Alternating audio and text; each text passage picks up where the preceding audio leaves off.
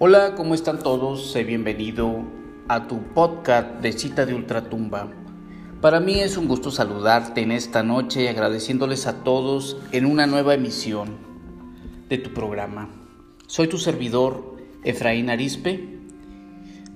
Soy el administrador de la página de Cita de Ultratumba. Nos puedes seguir en Facebook y pues para que no te pierdas todas las transmisiones.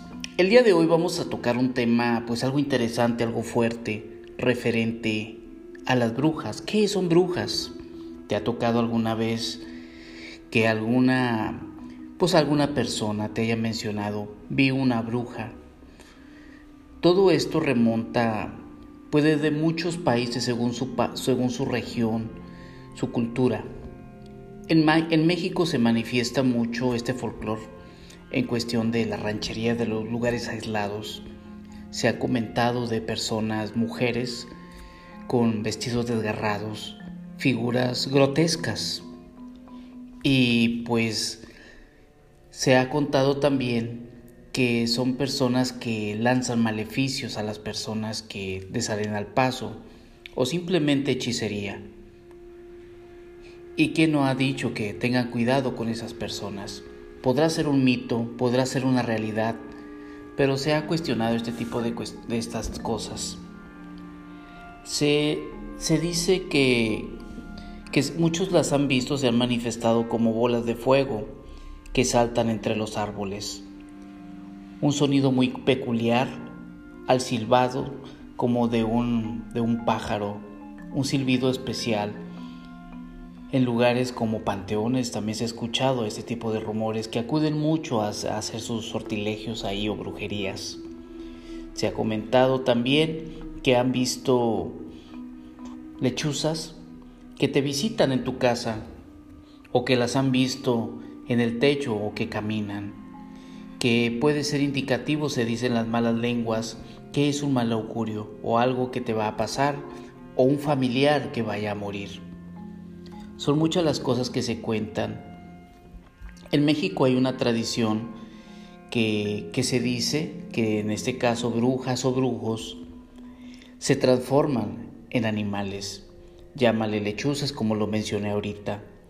Llámale como animales con mucho cabello, garras, que en México se le conoce como nahuales, según antiguamente en las tradiciones prehispánicas personas que tenían la habilidad de transformarse en animales que, que merodeaban o atacaban a las personas en las cuales pues tenían ya cierta situación o personas que les van a dar un aviso que porque se que tengan mucho cuidado se dice que crucen el camino nahual que es de mala, mal augurio de mala suerte. Pero como dije ahorita será una realidad un mito en este en este pues país de creencias, de costumbres, de tradiciones. Se dice que también las brujas tienen la, la, facultad de volar, como dije ahorita, bolas de lumbre, fuego, se ven en el cielo, bolas de color rojo como el sol. Muchos comentan también que este tipo de seres, llamémosle así, se roban a los niños porque su sangre tienen fluidos especiales que las mantienen jóvenes a las personas que son brujas, que las preparan, otros dicen que se las que comen a los recién nacidos, a los que no han sido bautizados. Es una creencia muy común de que tengan que ser bautizados en cierto, en cierto tiempo, en cierto momento para poder saber sobre esta situación. Déjame tu comentario si tienes algo referente a este tema de brujas o algo que te haya sucedido o algo que te haya pasado en tu programa Cita de Ultratumba, de las cuales pues te llevo pues esta historia, estas leyendas. Aquí en Monterrey, Nuevo León existen algunas historias, algunas leyendas referente a estos seres enigmáticos llamados brujas, de las cuales pues más adelante tendré la oportunidad de contarles algunas historias o algunas leyendas y vamos a estar desmenuzando pues los temas referente a lo que se cuenta, lo que se dice por parte de las personas o las tradiciones. También se ha mencionado que en las noches este tipo de seres son visitados especialmente por debajo de la cama que se han, pues que han desaparecido a niños.